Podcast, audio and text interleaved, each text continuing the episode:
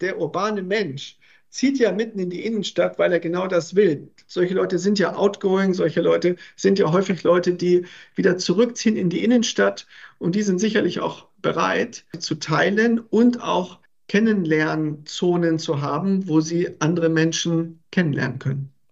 Willkommen zu Immobilienmanager im Talk. Ich spreche mit Lothar Schubert, Geschäftsführer DC Development.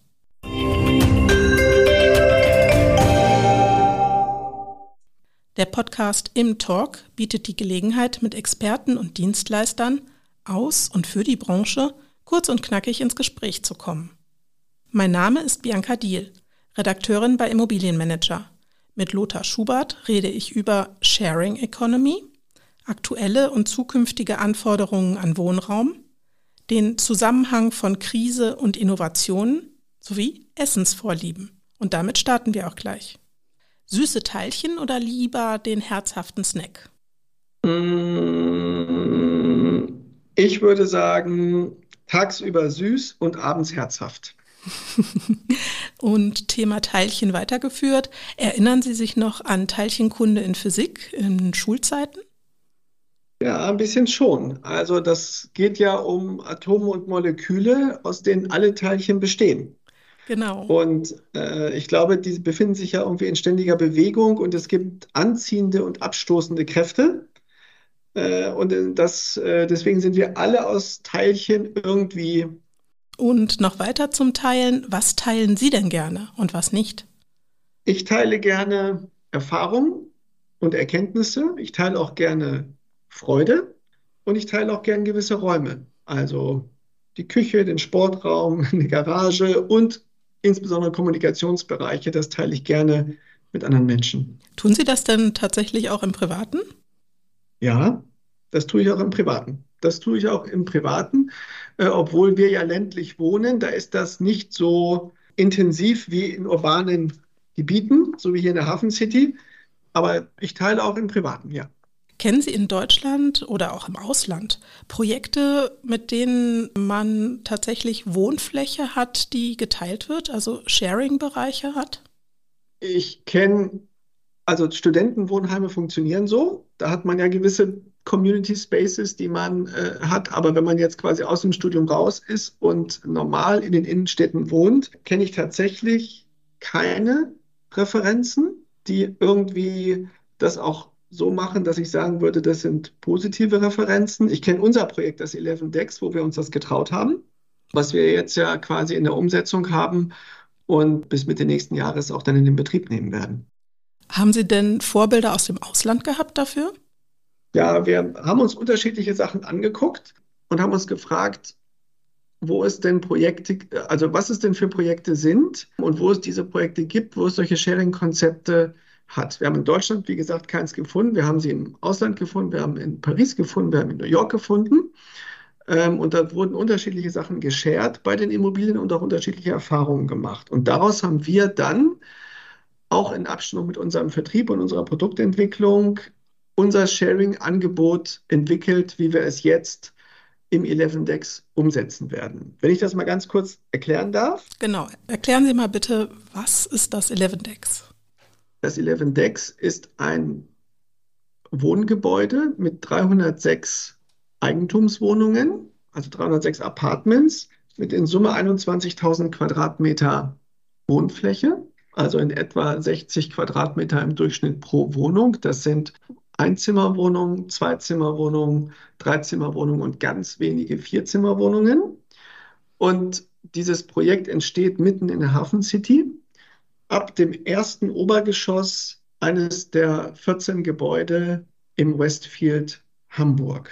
Also wir haben von Unibail Rodamco Westfield haben wir die Air Rights gekauft. Ab erstem Obergeschoss und im Erdgeschoss unter uns sind Einzelhandelsflächen.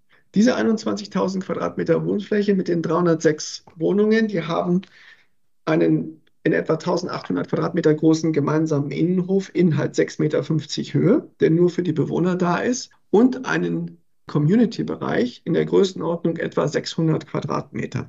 Also drei Prozent der Wohnfläche. Und was ähm, gibt es dann da? Und was gibt's Dort dann gibt da? es unterschiedliche Räume, die dort entstehen. Da ist natürlich ein Fitnessbereich, ein Yoga-Bereich.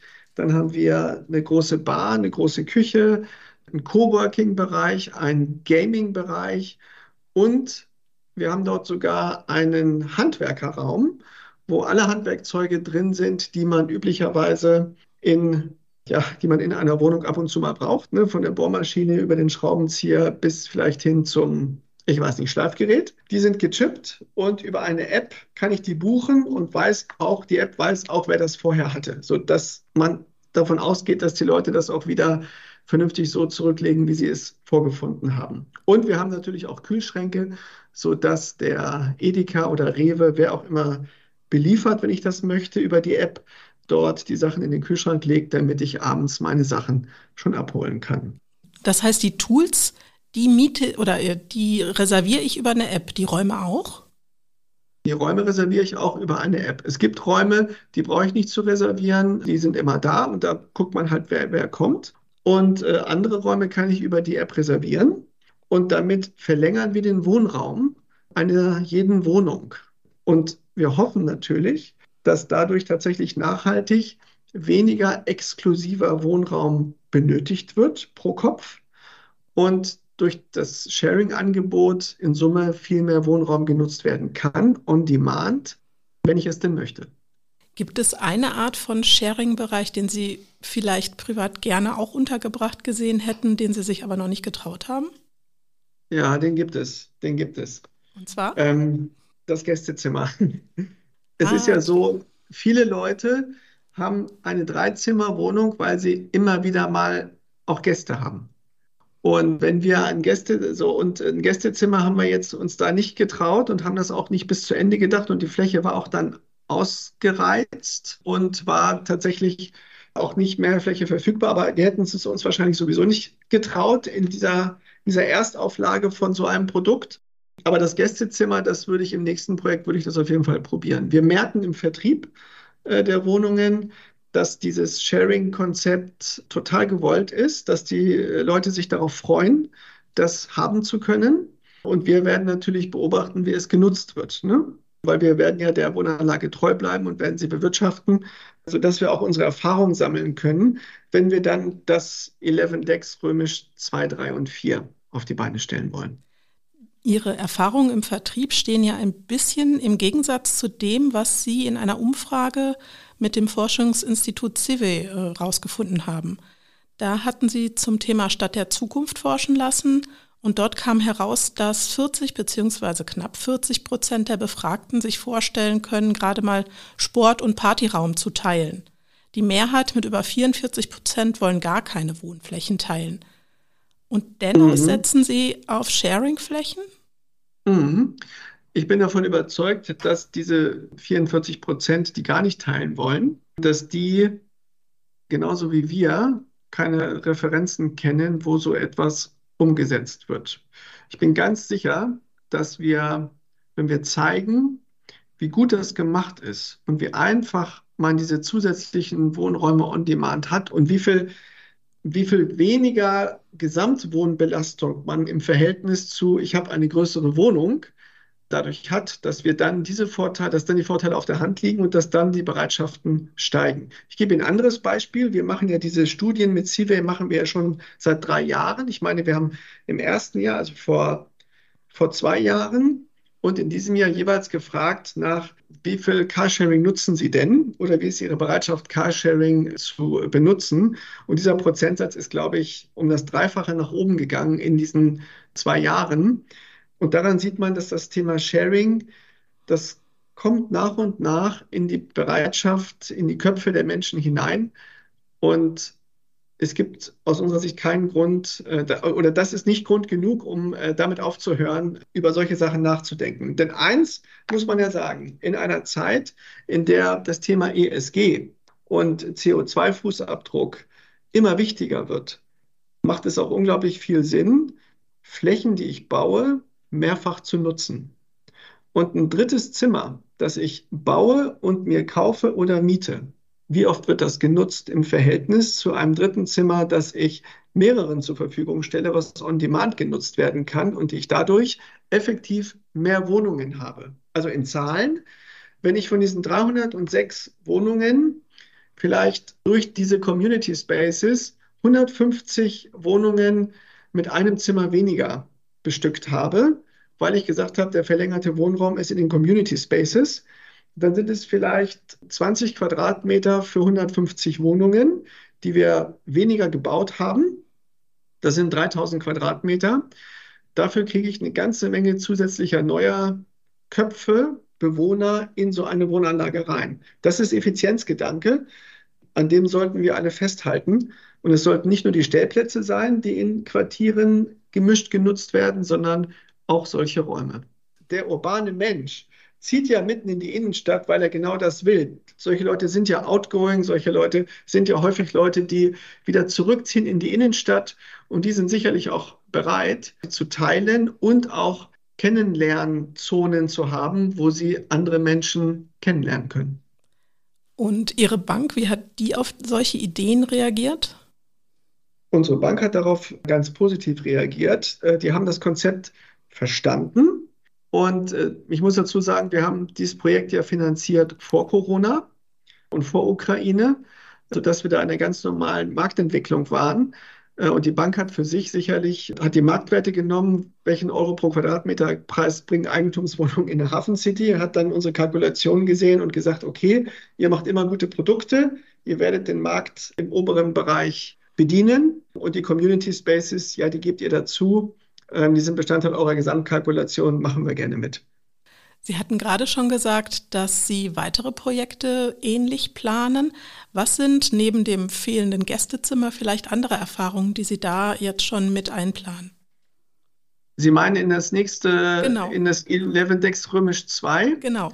Wir planen aktuell kein 11 Decks Römisch 2. Okay, gut. aber, aber, aber wenn wir es tun, würden und die Möglichkeit haben, wenn die Immobilienmärkte es hergeben, dass man in so eine Planung wieder gehen kann, dann würden wir auf jeden Fall das Gästezimmer dazu nehmen. Und wir würden, wenn wir könnten, das Thema Sharing, Assetklassen übergreifend denken wollen, dass ich sowohl Wohnungsnutzern als auch Büronutzern die Möglichkeit gebe, auf Sharing-Angebote zuzugreifen. Oder zum Beispiel die Eingangshalle Warum muss ich eine Wohnungseingangshalle bauen und eine Büroeingangshalle, eine Hoteleingangshalle? Warum muss ich das tun? Wieso kann ich nicht aus einer Eingangshalle alle Assetklassen in einem Quartier abgehen lassen und diese Eingangshalle von demjenigen bewirtschaften lassen, der es am besten kann, nämlich der Hotelier. Der ist ja perfekt im Gästeempfang. Über solche Sachen denken wir nach. Ich glaube, dass wir da in Zukunft viel mehr Projekte sehen werden, weil man dadurch insbesondere nachweisen kann, wie ressourcenschonend man dienende Bereiche von Gebäuden durch diesen Sharing-Gedanken umsetzen kann. Wenn Sie in die Zukunft gucken, wie wird sich wohl Ihrer Meinung nach das Thema Sharing hier in Deutschland entwickeln? Das Thema Sharing in Deutschland wird in den Innenstädten, in den urbanen Bereichen immer weiter voranschreiten. Man wird auch mehr und mehr Sharing-Angebote schaffen zwischen, ich sage mal, zwischen Generationen, dass also man darauf achtet, dass man Wohnformen und Arbeitsformen hat, wo äh, teilweise die junge Generation arbeitet, die noch keine Familie hat, die Familiengeneration arbeitet und auch die ältere Generation da ist, um nämlich die Synergien zwischen diesen zwischen dem Zeitmanagement und der zeitlichen Verfügbarkeit dieser drei Generationen ausnutzen zu können für eine effiziente Belegung von Teilen von Gebäuden. Deswegen wird es immer, also ich glaube, dass das noch nicht am Ende ist. Ich weiß ja, was Bauen kostet. Und Bauen wird nicht günstiger werden. Und wenn ich mir anschaue, wie groß die Belastung heutzutage für die Haushalte schon ist, in den Innenstädten zu wohnen, muss es so sein, dass der exklusiv genutzte Wohnraum bundesweit sinkt und der On-Demand-Anteil, den ich mir dann überlegen kann, ob ich ihn mache oder nicht, steigt. Ich äh, glaube, dass das ein wesentlicher Motor in Richtung ESG und auch Bezahlbarkeit wieder sein wird. Wenn Sie auf die aktuelle Krise gucken, ist das für alle Marktteilnehmer eher ein Hindernis oder ein Ansporn, solche neuen Ideen wie zum Beispiel das Sharing aufzugreifen? Ich würde es als Ansporn sehen, denn wenn ich mir angucke, wer heutzutage Eigentumswohnungen sich überhaupt leisten kann. In der aktuellen Marktphase ist das nämlich bei kaum jemandem der Fall. Durch die Zinslandschaft ist die Belastung Euro pro Monat rein an der Zinslast äh, einer Eigentumswohnung, die ich kaufe, so groß, dass die allermeisten zurzeit davon Abstand nehmen, vielleicht auch abwarten, ob die Zinsen wieder runtergehen, aber sich dann erstmal fürs Anmieten entscheiden, weil da kann ich ja dann im Zweifel mich wieder dagegen entscheiden, wenn ich es mir doch nicht so nachhaltig leisten kann. Und dafür müssen einfach die exklusiven Bereiche kleiner werden.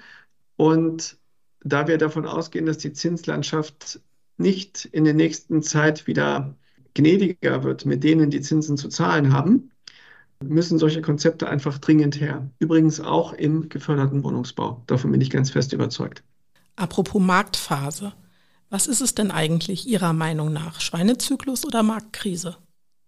Ich bin das letztens von einer Mitarbeiterin gefragt worden, Lothar, haben wir hier eine Finanzkrise, eine Immobilienkrise oder sind wir im Schweinezyklus? Und äh, ich habe ihr dann das so beantwortet, wie ich es Ihnen jetzt auch beantworte. Erstens, es ist eine sehr gute Frage. Und zweitens glaube ich, dass wir in den letzten zehn Jahren sind wir ja überhaupt nicht zyklisch unterwegs gewesen, sondern wir sind ja eigentlich, die Märkte sind voneinander entrückt. Die Zinsen waren niedrig, die Baukosten sind gestiegen, die äh, Mieten sind kaum gestiegen, im Einzelhandel sogar gefallen.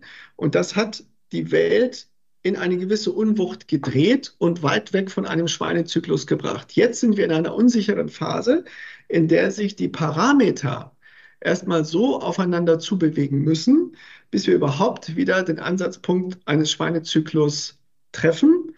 Und wenn wir das getroffen haben, wo heute keiner weiß, wie das aussehen wird, dann werden wir erst wieder in einen Schweinezyklus verfallen.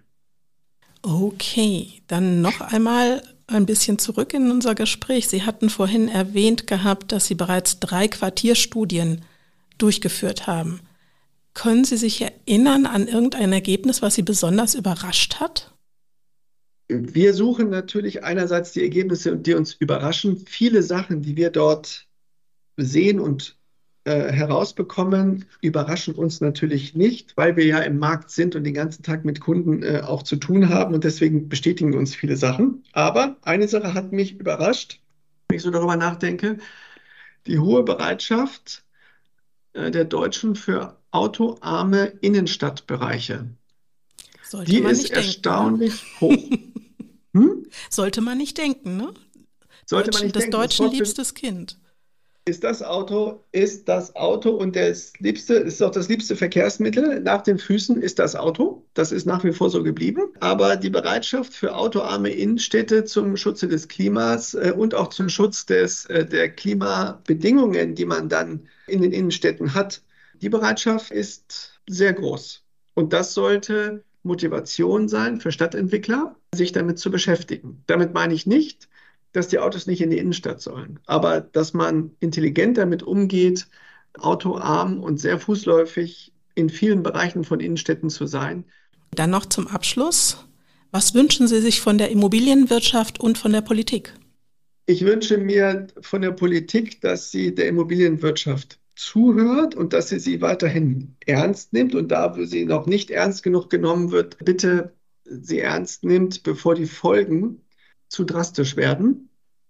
Denn wenn ich jetzt mal für meine Branche spreche, wir als Projektentwickler sind ja Unternehmen, die mit privatwirtschaftlichem Risiko die übergeordneten stadtentwicklungspolitischen Interessen in die Tat umsetzen dürfen. Also ohne Zustimmung der Stadt bauen wir halt kein Haus. Ne? Und andersrum, wenn die Städte keine Entwickler finden, die ihre Städte weiterentwickeln, dann entwickeln sich die Städte halt nicht weiter, dann können es die Städte wieder selber machen und das ist nicht leistbar. Das ist definitiv nicht leistbar. Deswegen hoffe ich, dass alle aufeinander zugehen und dass es Lösungen gibt, um dieser Neubauarmut, in die wir gerade hineinrutschen, um dem zu begegnen. Denn es gibt Neubaukonzepte, die sind super ESG-konform und super CO2-bilanzierungsfähig. Dass die Transformation an der Stelle bitte geschafft wird, das wünsche ich mir. Dann sage ich ganz, ganz herzlichen Dank für dieses Gespräch. Ich danke Ihnen, Frau Diel. Es hat sehr viel Spaß gemacht. Herzlichen Dank. Mir auch. Danke. In diesem Gespräch verrieten Sie, Herr Schubert, Ihre Liebe zu süßem Gebäck und herzhaften Snacks, berichteten vom Sharing-Trend und den Anforderungen an Wohnraum und außerdem sprachen wir über den Zusammenhang von Krise und Innovation.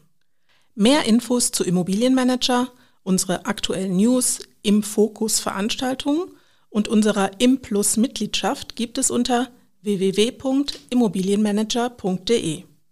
Beim nächsten Im Fokus am 21. September 2023 dreht sich alles um das Thema Nachhaltigkeit und ESG.